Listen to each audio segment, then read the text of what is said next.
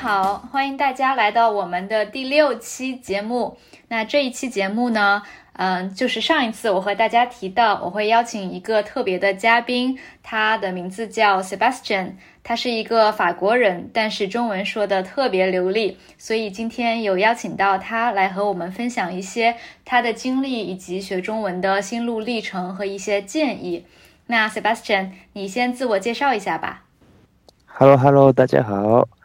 啊，我叫 Sebastian，是法国人，啊，然后我来介绍一下自己吧。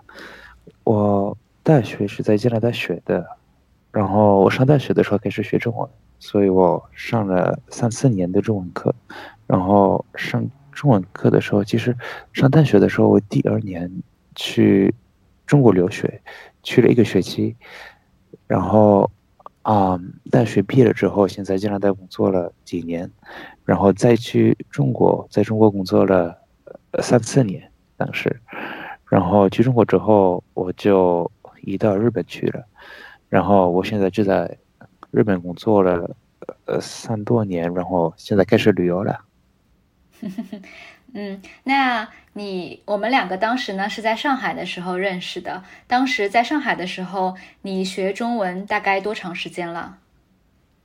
当时我在上海的时候，就是我在大学的时候学了四年，然后在加拿大工作了几年，所以也我在上海的时候可能已经七年之前开始学吧，但是真正的学的时间可能只有三四年。然后就是跟朋友说话什么的，看电视剧什么的，就是比较被动的一个学习方式吧。那我觉得，如果是真正学习了中文，只有三四年的时间，这个中文水平，我觉得真的是非常非常的厉害，不容易。嗯。因为其实，在中国的时候，Sebastian，你就经常和所有的中国朋友一起玩，然后哪怕是很多人的环境、很嘈杂的环境，你也可以完全和我们用中文对话。我觉得这个水平，其实我认识的所有学中文的外国朋友里面，我觉得你的水平可能是最高的。那那回到回到一开始，你是为什么会对中文学中文感兴趣呢？呃，谢谢。嗯，其实一开始，啊，是因为我去学管理，然后学管理的时候，大家都说，哎，中国发展的很快什么的，所以你应该去学，你应该去学。然后我是在我的家庭，我妈妈什么的也一直在，啊，就一直在跟我说，你应该去学什么的。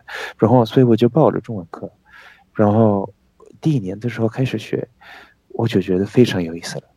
然后我自己就开始非常喜欢的，呃，为什么呢？因为很不一样，所以其实对我来说也是一个很大的挑战，所以这个挑战我就是喜欢。然后其实我又是发现这个中国语言还有中国文化，啊，也是博大精深的，所以其实，嗯，也对对我来说也是很陌生的，所以我能学到非常多东西，所以我就喜欢上了。然后因为喜欢上了，开始去参加一些就是跟中国有关的什么艺术的、运动的俱乐部，认识了很多中国朋友，在那边去留学什么的，嗯，所以就进步了很多。所以一开始是这样开始的。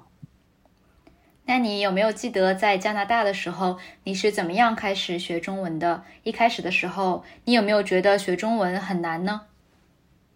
就一开始的时候，我上课了，然后上课的时候大概是每周都会学二十个字、三十个字，然后每周都会有一个听写，啊，所以一开始其实很慢，但是对我来说这个还是很简单的。我们是一周四个小时，然后我在那那个班里面其实也算是比较好，因为我。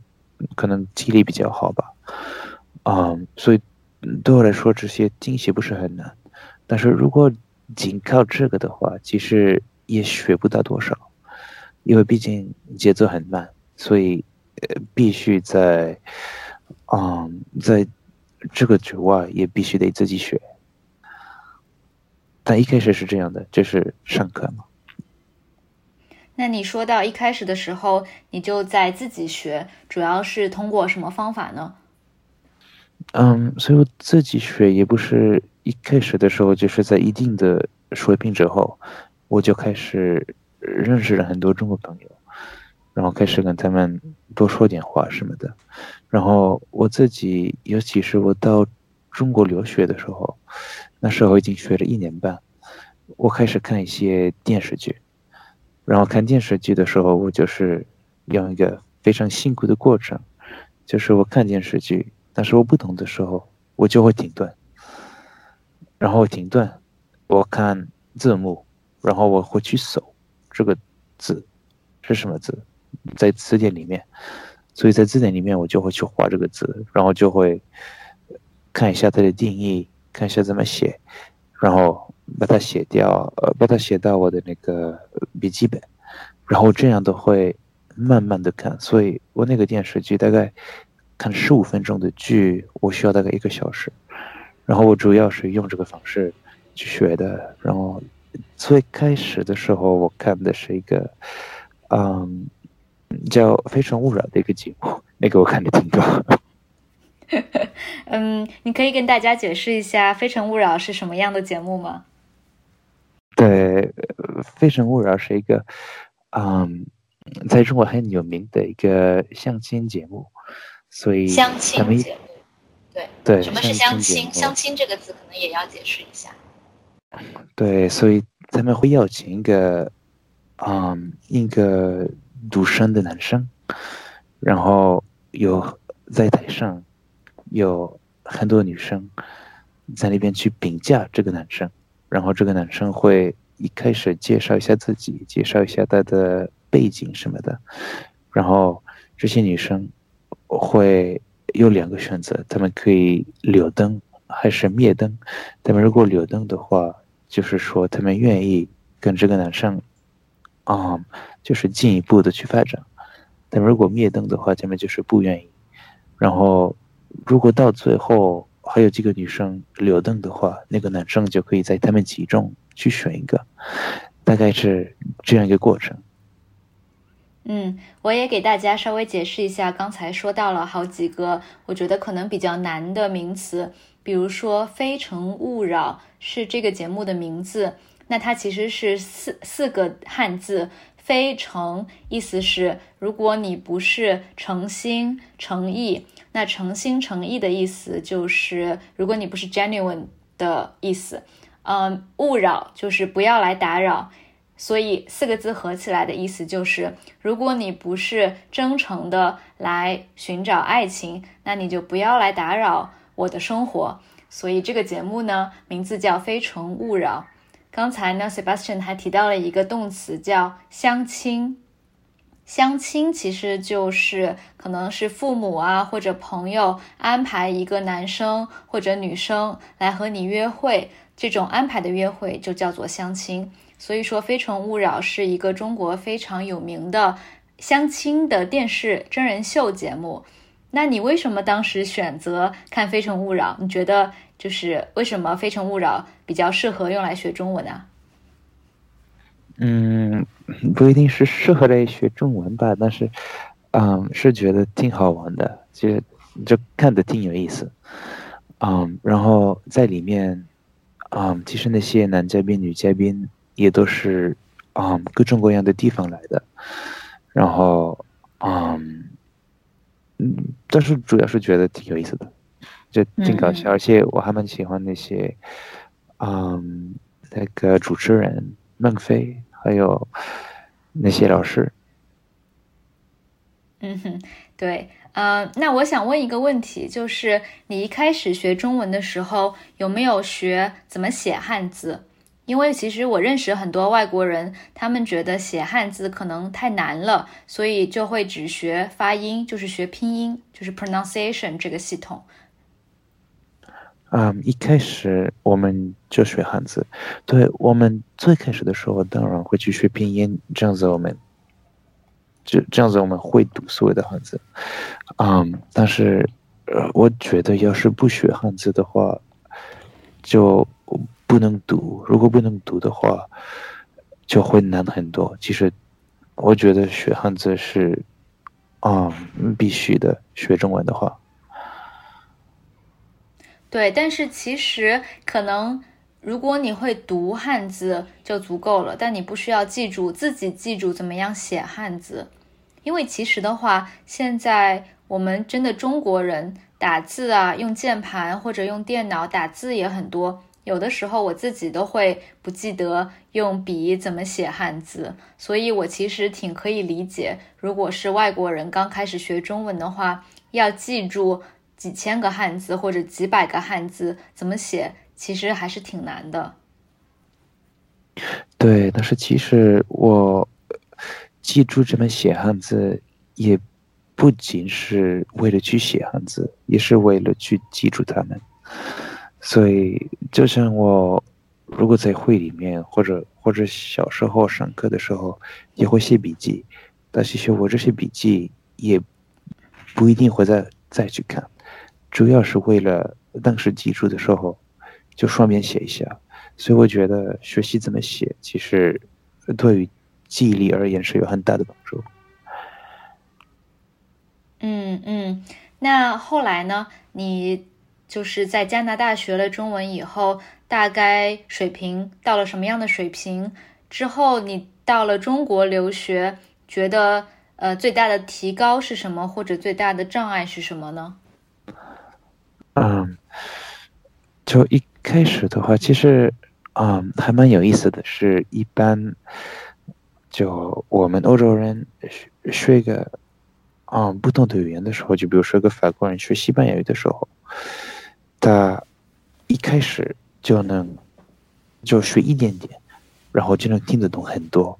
他大部分都能听得懂，但是他不会说。但中文的话是相反的。我一开始其实会说很多，可是我什么都不懂，因为很多字、很多发音也都很像。然后人家也一般说的比较快，然后很多地方都有口音什么的，所以我自己想说的东西我就可以说。但是我听不懂其他人说的话，所以我当时学了一年半之后去中国的时候，发现其实我可以说很多东西，但是我听不太懂他人家的答案，所以我才开始去集中在听力上面，然后开始看电视剧什么的，因为我觉得听力是要练的比较多，然后当然比较重要的是词汇量，要慢慢的扩大你的词汇量。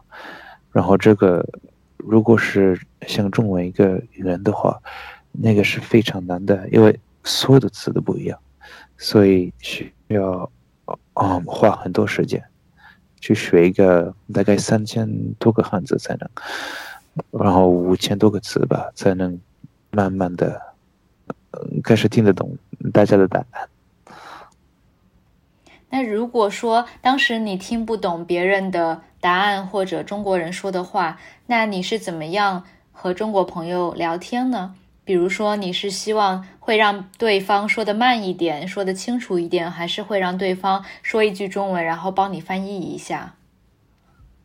嗯，我当时其实就会就就会很注意的听他们说的话，然后在他们说的话里面。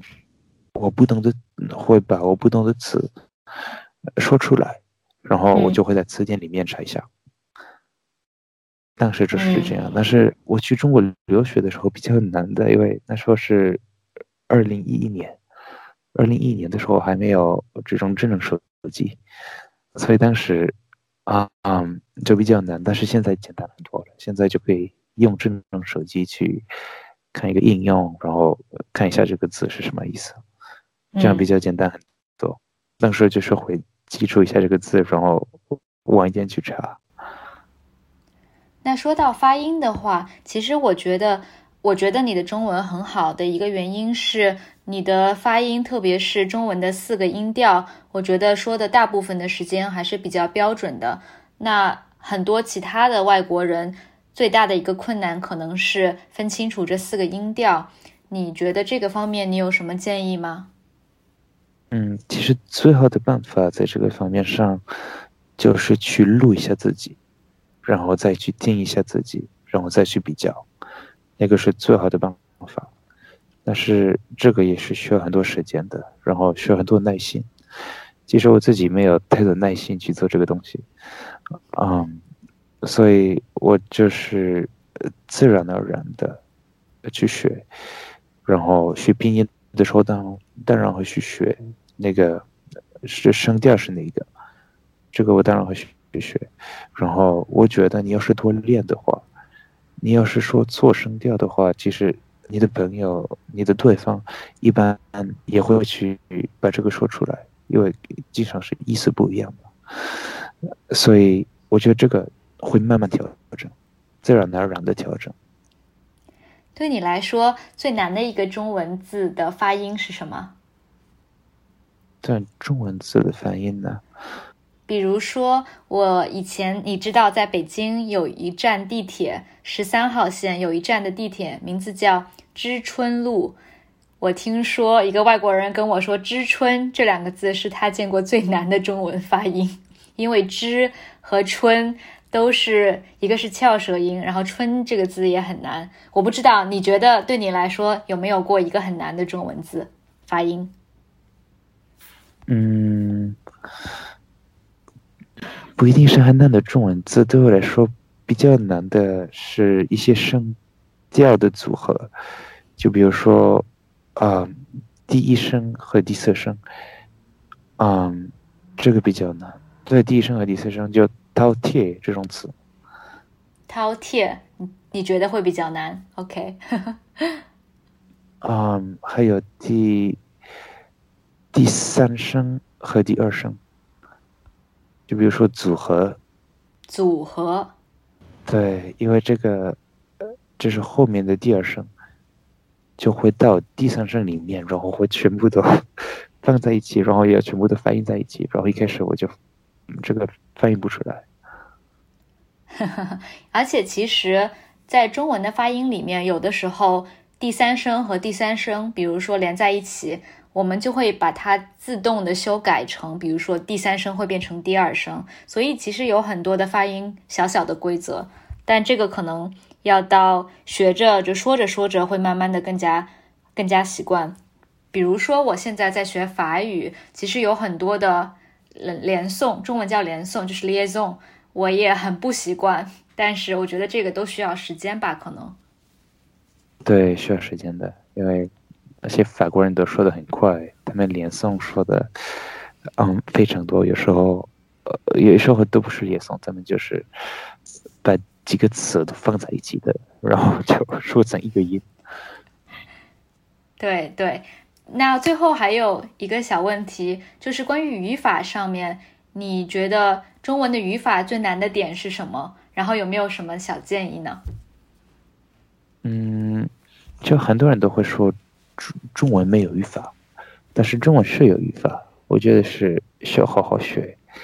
嗯，但是，嗯，中文的语法是比较灵活一点的，但是还有一些比较难的点，难的点在比如说在，嗯，比如说了，呃，这个字的用法，或者把的用法，或者一些就是被动的。一些说法，这些都是比较难的中国语法的几个点，嗯，然后这些对，当然是要好好练。我觉得主要是读书或者听电视剧什么的的时候，要注意到这些点。然后注意到的话，就比如说，不要记住一个词，但是可以记住一个句子。然后如果是比较常用的句子的话，那你就自己继承用，然后这个语语法就会变得比较自然。你有没有一个例子？比如说，在你一开始学中文的时候，有没有一个固定的句子是你当时记住的？嗯，我没有什么特别的例子。那比如说，嗯，有一些比较就比较怪的东西，就比如说，要是说，嗯。我把这个给忘了，嗯，那个这边有把，然后这边还有一个给，然后这个给到底是什么东西？这个这个是很怪的。我把这个给忘了。对我们是是有这个说法，其实有很蛮多的句子里面会用到，同时用到把和给。但我同意，可能像这样的句子，你就要，因为它没有什么很好的语法的解释，所以就要记住。是的，对，所以有时候就要就要记住这种句子，然后就会说话的时候会听起来比较自然。但是，嗯，就是在语法上面的话，其实很难解释为什么是这样的。对。那你最后觉得，在学中文的过程当中，除了《非诚勿扰》这个节目以外，还有什么别的资源啊？什么别的书或者电视剧可以给大家推荐的呢？啊，我给大家特别推荐金庸的武侠小说，啊，那个是非常好的，那个是而且所有的中国人都知道，基本上所有的中国人小时候或者在学校的时候都读过这。这些书还有这些电视剧，其实都做得非常好，所以我建议大家都读一下。然后还有另外一个，嗯，就是最近的这个科幻小说，科科幻小说《三体》。对，这个是嗯非常推荐的，这个非常好。他们好像嗯也会做一个电视剧，然后好像现在也有电影，所以也是。呃，推荐大家去看一下。然后，我觉得学习中文的资料其实非常多的，尤其是嗯，所有的电视剧、所有的电影都有字幕，所以我推荐大家都去看一下中国的电视剧，看一下中国的电影，然后放中文的字幕。然后听不懂的话，嗯，然后听不懂的话，还是呃。也停顿一下，然后看一下是什么意思什么的。我觉得这个是非常好，嗯，然后最后的话，当然也是听一下 podcast，嗯，在 podcast 的时候，你可以听一些比较自然的话，然后你自己听 podcast 的时候，也可以去重复，去重复的话，其实也会去慢慢说话说的比较流畅，所以，嗯。听，而且 podcast 也可以，就是有时间的时候抽空听一下，所以是非常方便的。所以给大家推荐一下，去听一下周 One 的这个 podcast。谢谢谢谢，然后也顺便重复一下刚才 Sebastian 提到的书，第一个提到的是金庸作者的武侠小说，我可以在留言区给大家提一些金庸的武侠小说的名字。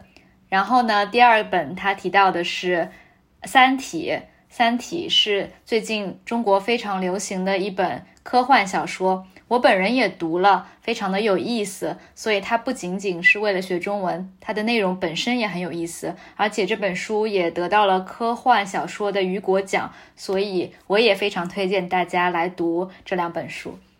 最后，Podcast，欢迎大家多多收听我们的 Podcast。好的，那今天谢谢 Sebastian。嗯，好的，谢谢。好，那今天就录到这里，我们下周再见，拜拜。